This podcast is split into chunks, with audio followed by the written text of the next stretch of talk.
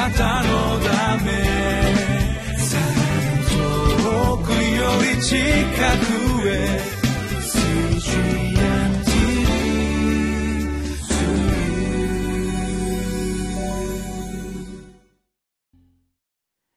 3月17日のリビングライフの時間です。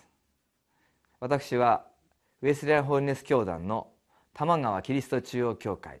牧師の本間隆弘と申します。今日は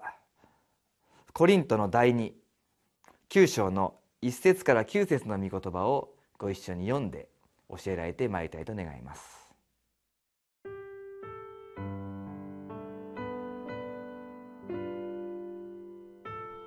コリント人への手紙第2、9章、1節から9節。生徒たちのためのこの奉仕については、今更あなた方に書き送る必要はないでしょう。私はあなた方の熱意を知り、それについてあなた方のことをマケドニアの人々に誇って、赤屋では昨年から準備が進められていると言ったのです。こうして、あなた方の熱心は多くの人を奮起させました。私が兄弟たちを送ることにしたのは、この場合、私たちがあなた方について誇ったことが無駄にならず、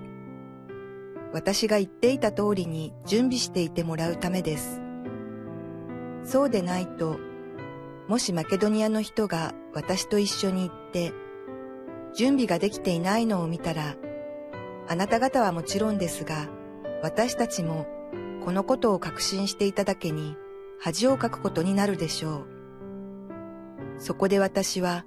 兄弟たちに勧めて、先にそちらに行かせ、前に約束したあなた方の贈り物を前もって用意していただくことが必要だと思いました。どうかこの献金を惜しみながらするのではなく、好意に満ちた贈り物として用意しておいてください。私はこう考えます。少しだけ巻くものは少しだけ刈り取り、豊かに巻くものは豊かに刈り取ります。一人一人、いやいやながらでなく、強いられてでもなく、心で決めた通りにしなさい。神は喜んで与える人を愛してくださいます。神はあなた方を常にすべてのことに満ち足りて、すべての良い技に溢れるものとするために、あらゆる恵みを溢れるばかり与えることのできる方です。この人は散らして貧しい人々に与えた。その義は永遠にとどまると書いてある通りです。本日の聖書は昨日また一昨日に読みました8章に続きまして同じようにですね、えー、この献金の働きについてコリント教会に対してパウロが語っているその御言葉であります。パウロはテトスとまた2人の兄弟をコリントの教会に派遣すると言いますが彼らが着いた時にはきちんと準備ができているようにと、まあ、そのことをここでまず述べています。このコリントの教会もこの献金の働きに加わる時にまずマケドニアの教会の模範というものがありました。マケドニアの教会はおそらくコリントの教会が豊かであったのに対するとむしろその逆で極度の貧しさの中にありながらしかし神のあふれる恵みによって自分たちもまた捧げるものとされた。その模範がコリントの教会を動かしまたコリントの教会がその献金のために準備を進めているということで他のクリスチャンたちに対するまた模範となっているそういう捧げる姿がまた他の人を動かしまたその姿が他の人を動かしというですね本当に神様の働きが進んでいる様子をまたパウロは記しています。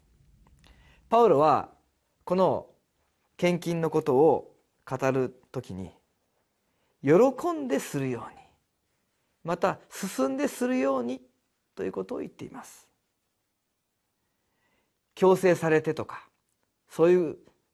ことではなくて主の恵みに心から応答する思いを持ってまた愛を持って捧げ物をするようにと。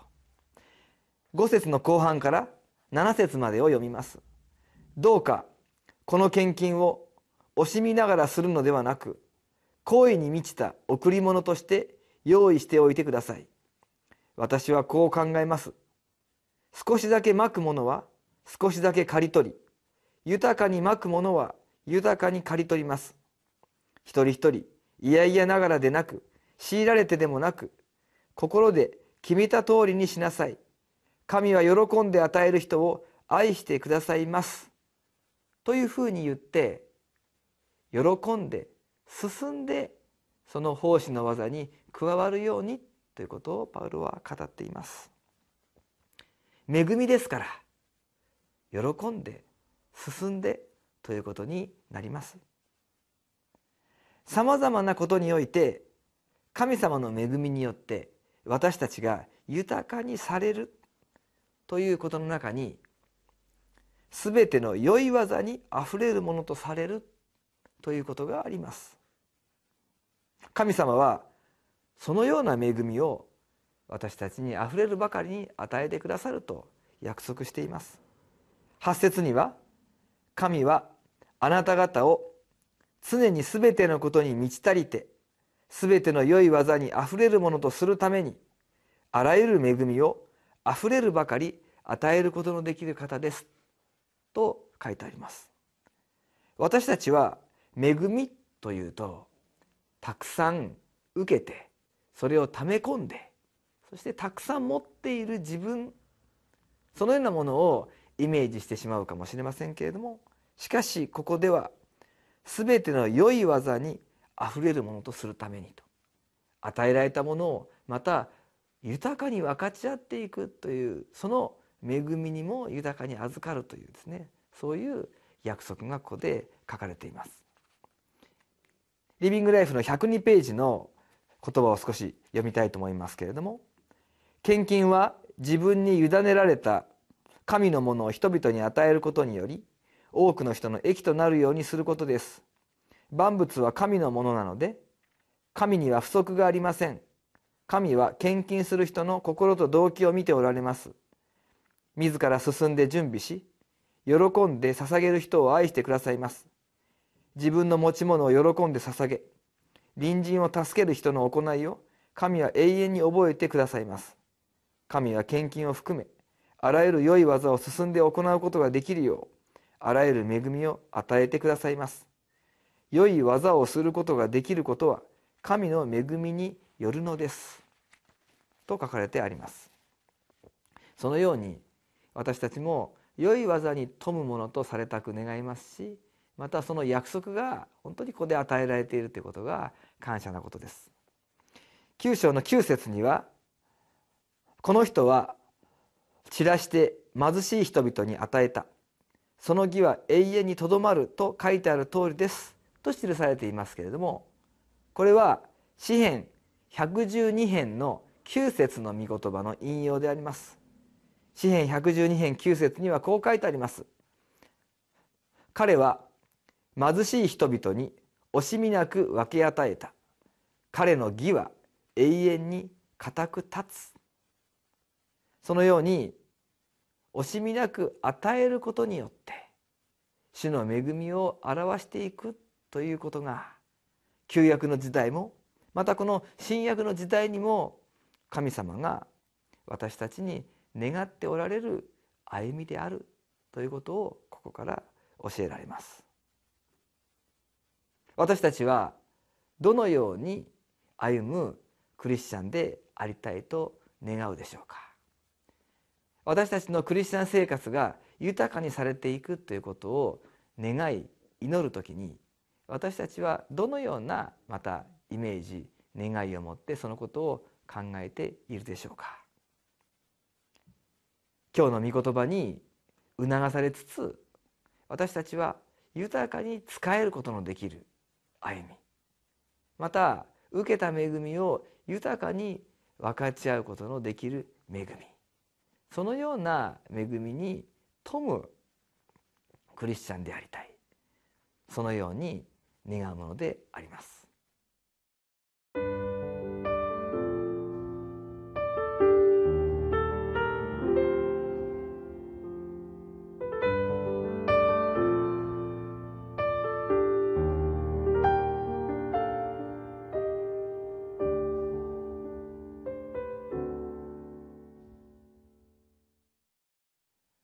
与えることまた使えることにおいても富んでいるクリスチャンでありたいと願いますけれどもしかし私自身の心にも惜しむ心があることを認めざるを得ません。主が私たちのために貧しくなられその主の本当に謙遜と犠牲によって私たちが与えることにおいても問うものとされる。